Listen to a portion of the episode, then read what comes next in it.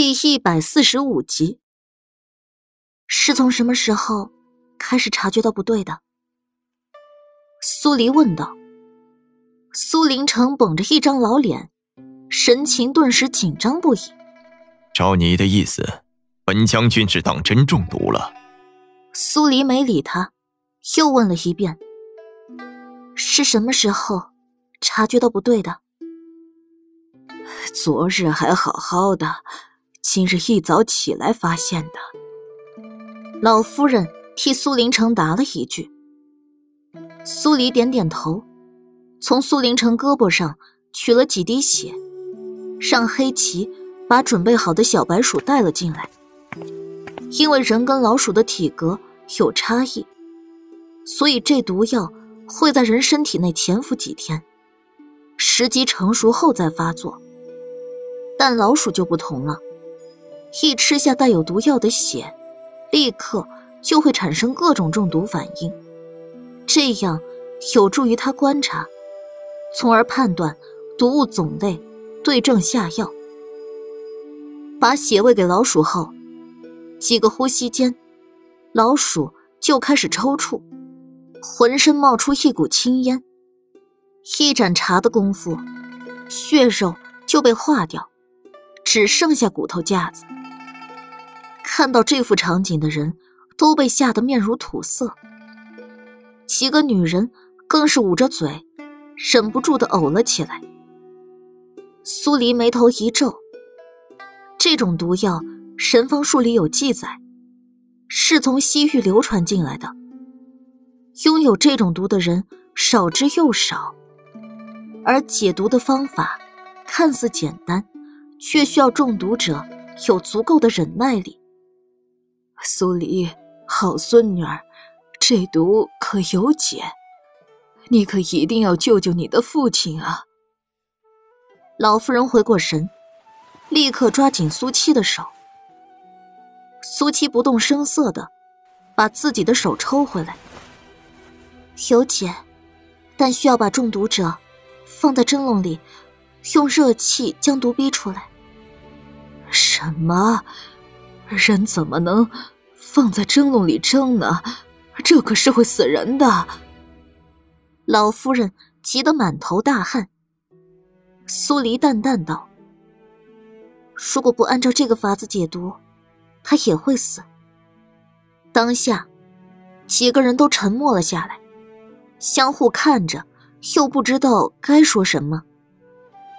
一时间，前殿里尤为安静。苏黎眉心紧拢成一团，仔细回想神方术里的记载。因为神方术与玉真术都让风九带走了，所以他得在脑子里搜寻跟这种毒有关的东西。片刻过后，苏黎看向苏林城：“你察觉到身体不对劲这件事儿，可有外扬过？”早上请了京里的几个大夫来看过，除此之外，未曾对别人说过。苏黎示意黑棋过来。按照苏林城交代的几个大夫名字，让黑棋派人去蹲守。一旦有人去打听苏林城的事儿，不管是谁，一律抓起来。黑棋应声离开，去安排这件事儿。这种毒虽然凶险，但凶手有他作案的规律，说是五天便五天。为了不打草惊蛇。这几天，我先不为你解毒，待第五天的晚上，我再回将军府。这可使不得，还是要尽快将毒解了才是。老夫人跟将军府的几个人一起开口，聒噪的一人一句，狂轰乱炸。苏黎抿着唇，由他们说，待他们说够了。他才冷哼一声：“如果我现在解毒了，凶手肯定还会有下一招。谁能知道他手里还有什么毒物？说是一种连我都不知道的毒呢？你们谁来负责？”将军府的几个人被苏黎震得不敢再说。苏林城长吸了一口气，脸色极其复杂。他以前对苏黎不好，他自己也知道。如今自己的一条命，全系在苏黎身上，他才知道他对这个女儿亏欠的太多。就听苏黎的，第五日晚上再解读。苏林城拍板。苏黎看向苏年宇。你是禁卫军都尉，可知道这几天有西域的商人来了都城？前不久是来过一个西域的商队。苏年宇如实回答。苏黎沉吟了片刻，这种毒只有西域人才会弄。看来，凶手是从西域商队那儿买了这种毒。当下，苏黎站起身，敛着情绪。扫了眼几人，你们放心，有我亲自盯着，用真主的方法解毒，我有七成把握会成功。那便好。老夫人得到这句话，脸色松缓了几分。从武王府出去后，你们注意自己的情绪，就当做不知道中毒这件事儿，不能惹凶手怀疑。再次下毒。苏黎叮嘱道：“好。”几人应下，没再多留，起身离开。苏黎送走将军府的人后，会合了繁星，两人戴了面纱斗笠，确定没人跟着后，才去了西域商队入住的客栈。到的时候，正巧碰上商队准备离开。苏黎心思一沉，找准商队的领头人，直接递上一张小额银票。我要你们那儿最毒的东西。那领头人见有银票，双眼放光。但听到苏七的话后，连忙摆手道：“姑娘，你来晚了。这次带来的毒东西不多，已经都让人买走了。是一个人买的，还是几个人？”这，苏黎干脆的把银票往领头人手里一塞。你回答我的话，这银票就是你的。是一个人，跟姑娘一样，戴着斗笠，看不清样子。领头人赶紧把银票放好，生怕苏黎反悔。身高、口音，或者他身上有没有特别的标记？领头人压低了声音道。个子跟我差不多，口音我可分不出来。不过，他的手少了一根指头，只有九指。少的是哪一根？苏黎舒了口气，这一趟总算没白跑。右手的食指。领头人答完后，看了眼自己已经准备妥当的队伍。姑娘若是没有其他要问的，我可就要启程离开了。苏黎点点头。放人离开。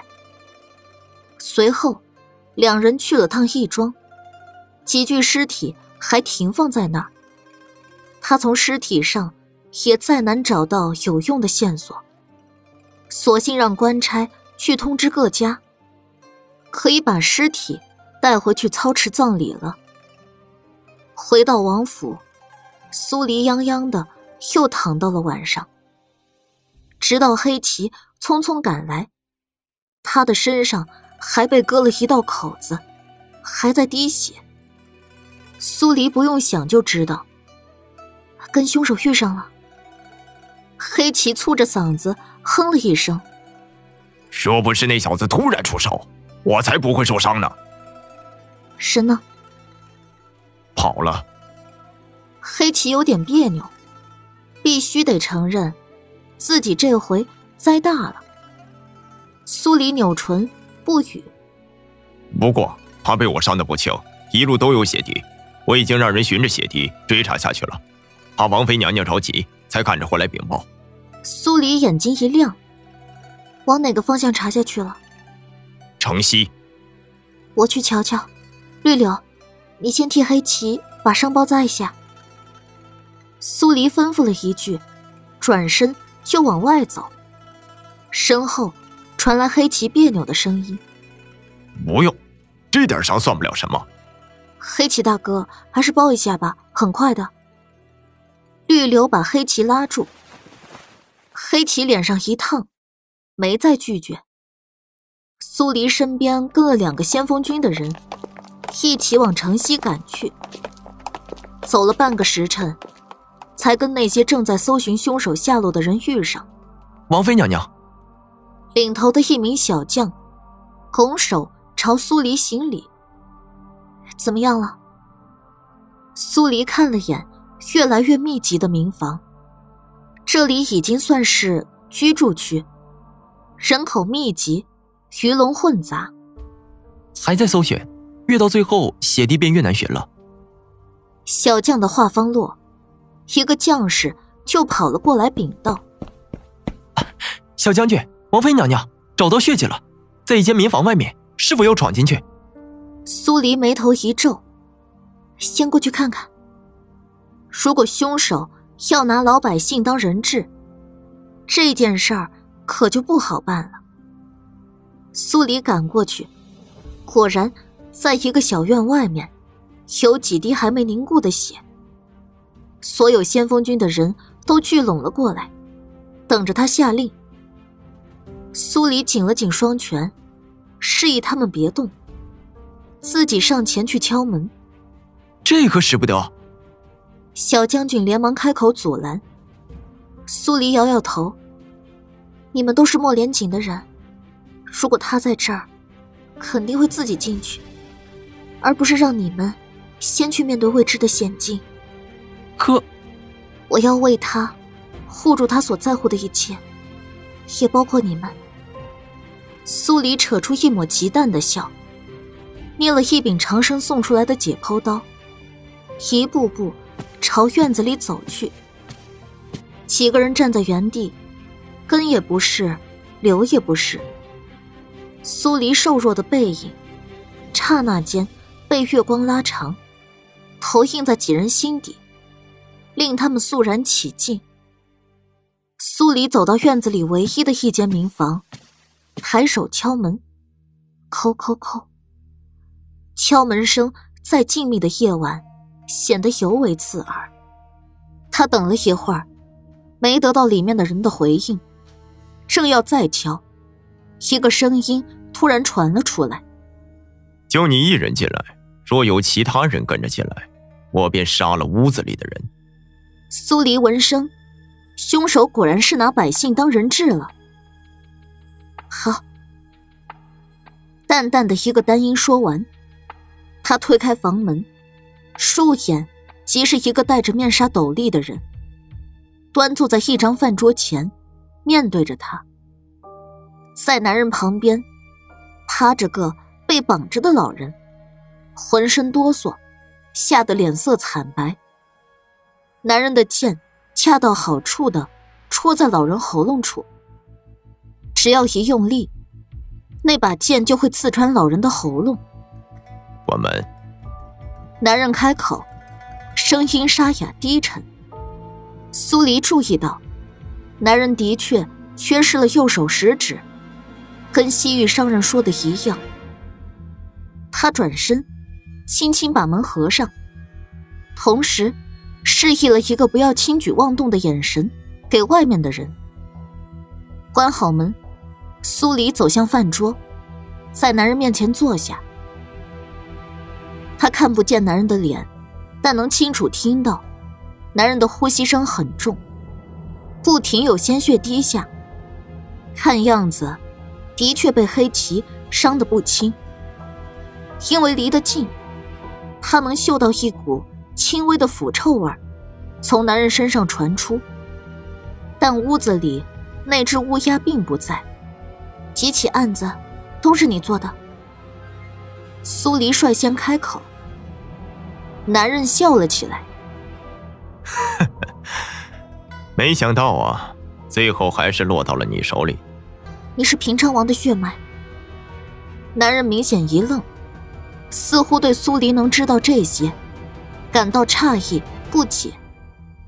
苏黎看着男人，眸光逐渐变得犀利，仿佛能透过那层薄纱，看穿男人的一切。